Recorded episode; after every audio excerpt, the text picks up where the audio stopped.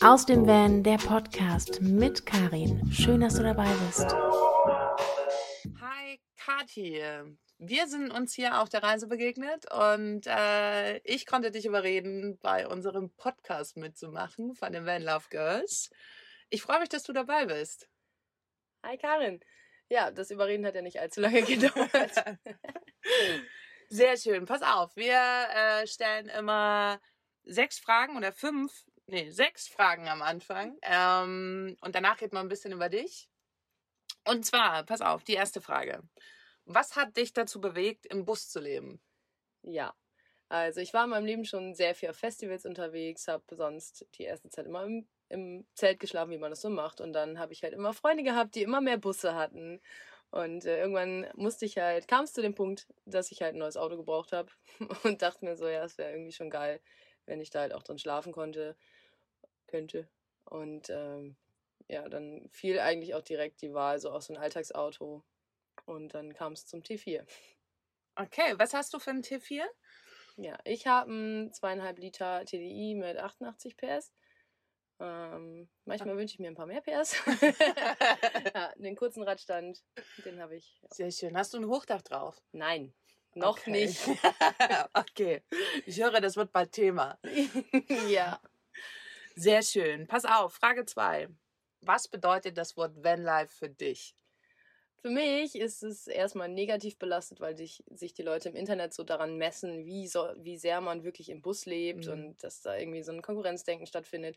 Und für mich ist es einfach so, wenn irgendein Teil von deinem Leben im Van stattfindet, dann hast du einfach ein Vanlife. Also sei es jetzt, wenn du irgendwie am Wochenende an See fährst oder ob du jetzt hier in Spanien durch die Gegend fährst oder ob du für immer darin lebst und arbeitest.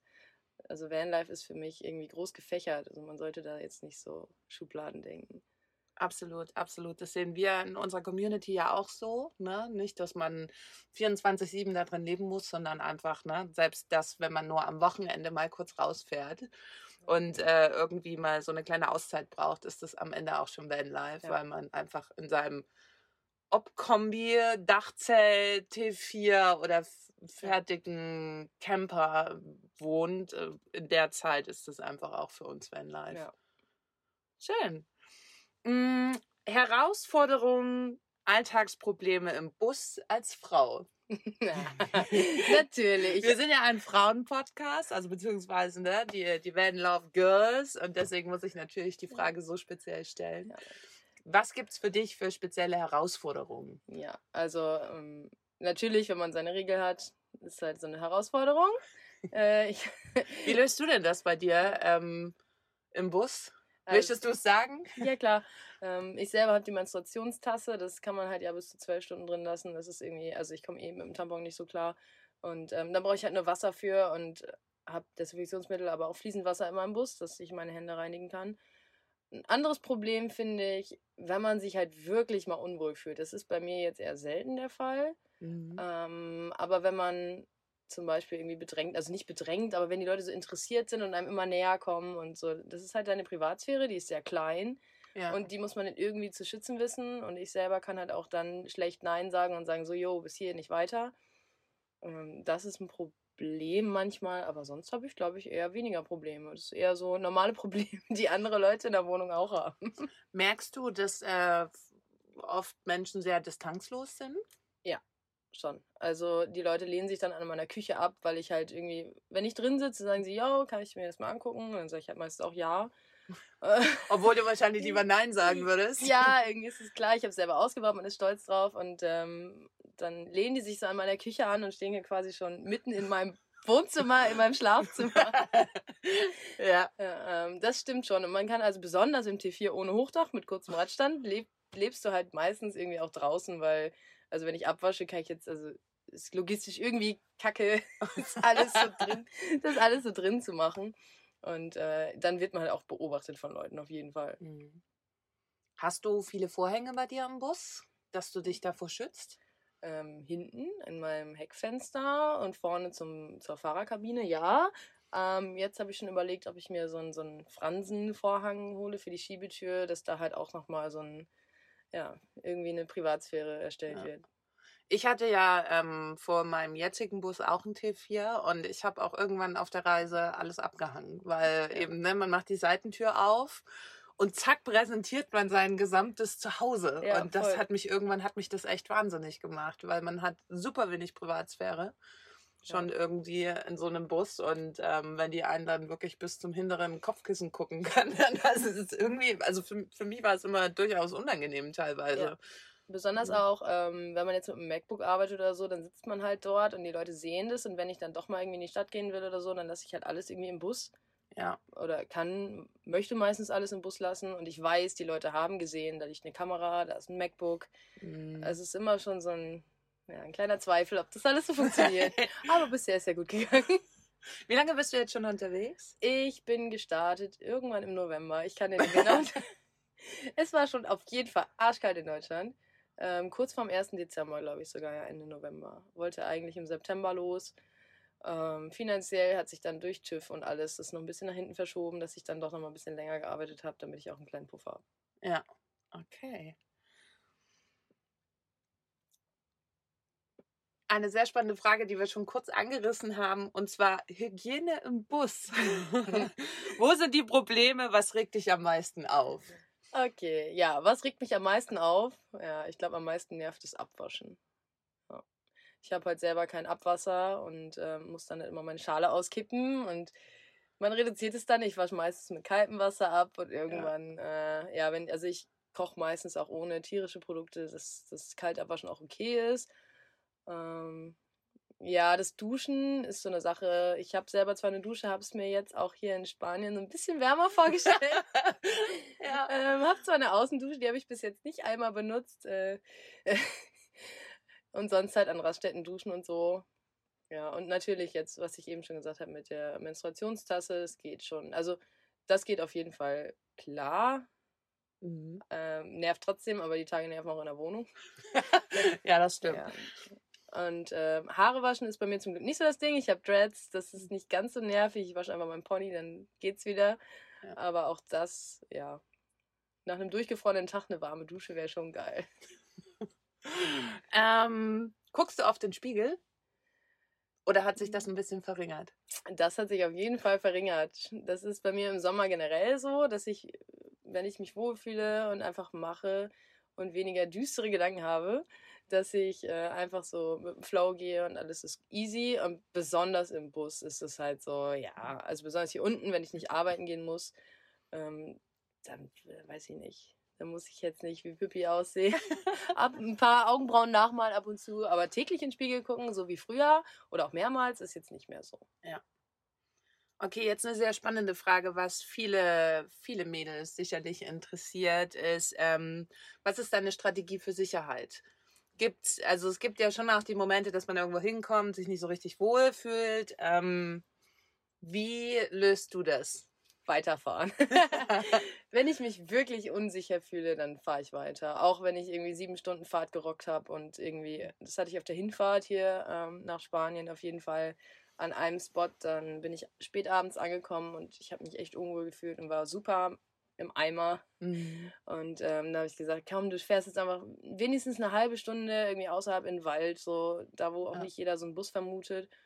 Und sonst habe ich theoretisch noch, hat mir ein Freund ans Herz gelegt, so also Spanngurte zwischen meinen zwei ähm, Türgriffen von Mhm. den Türen Dass vorne. man die nicht aufziehen kann. genau, und beim T4 kann man beim Postwagen auch die Schiebetür so festbinden, weil die oben so ein Loch hat.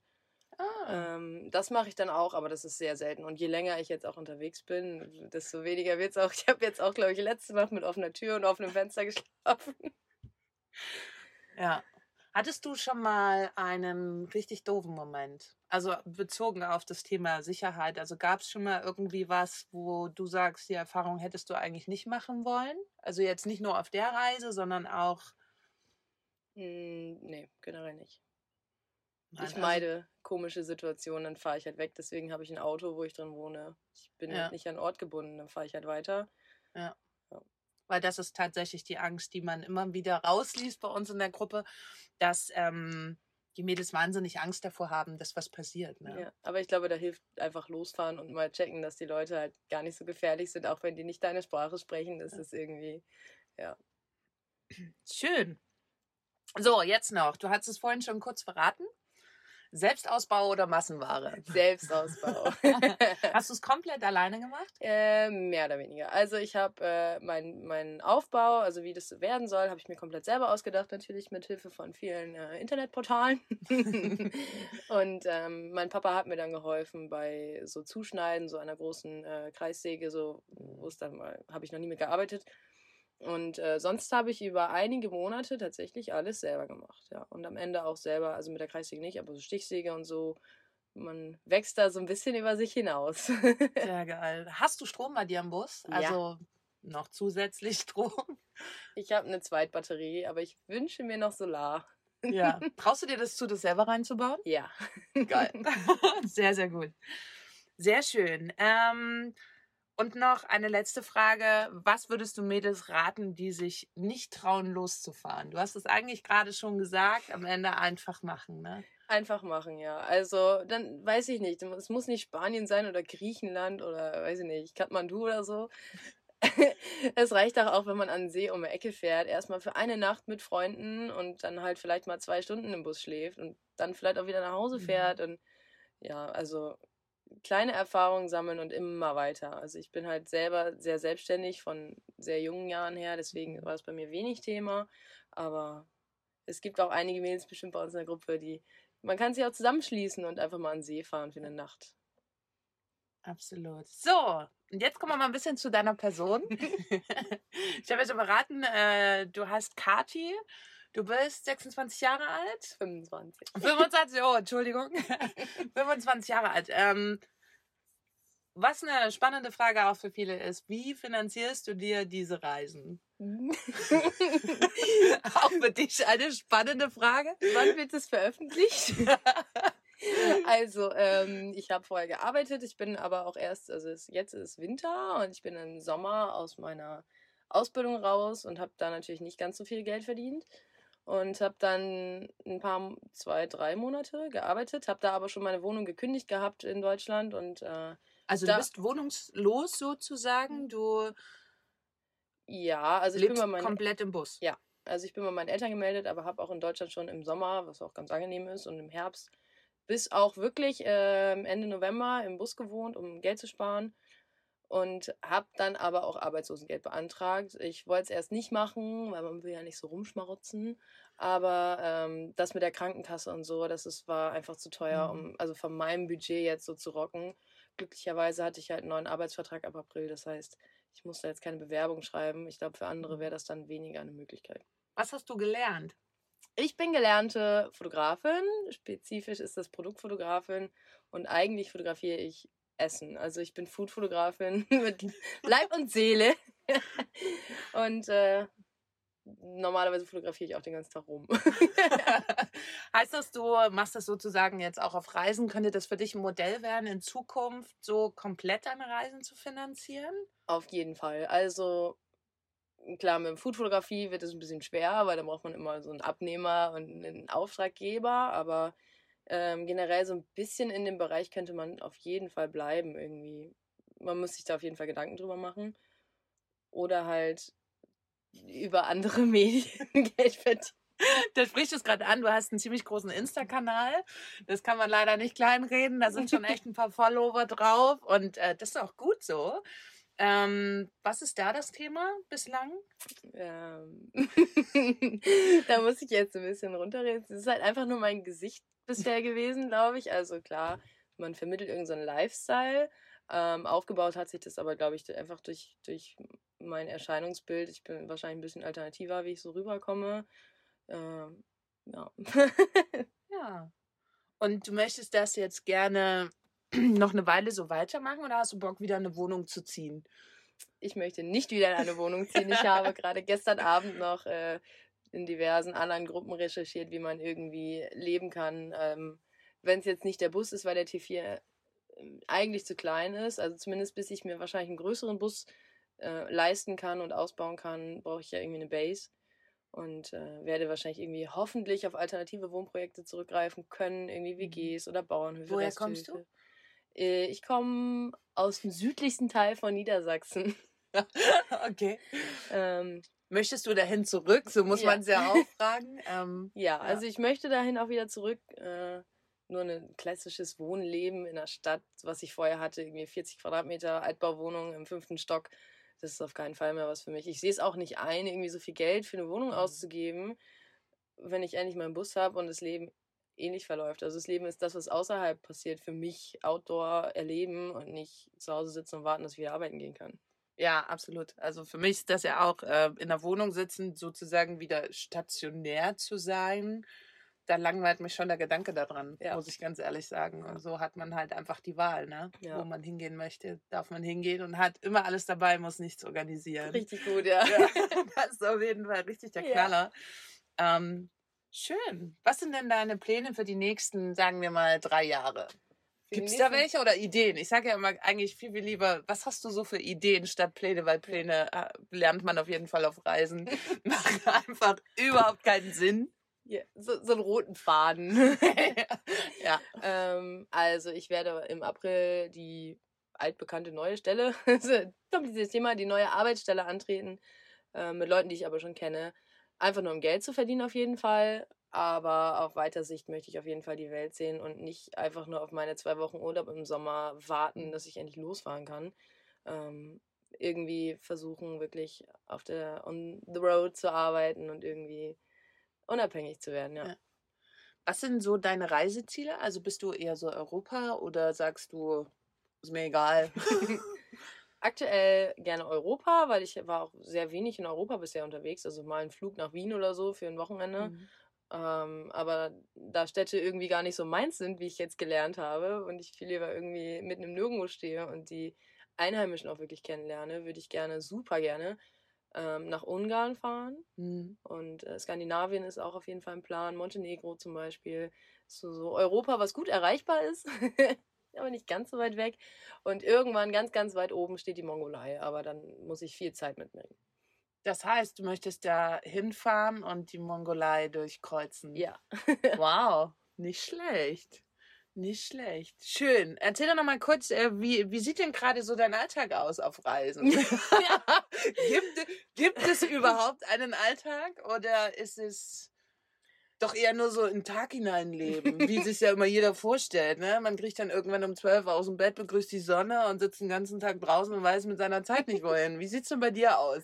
Ja, also der einzige Alltag, den ich glaube ich morgens habe, ist Kaffee machen und Bett zusammenschieben, damit in dem kleinen T4 Platz ist.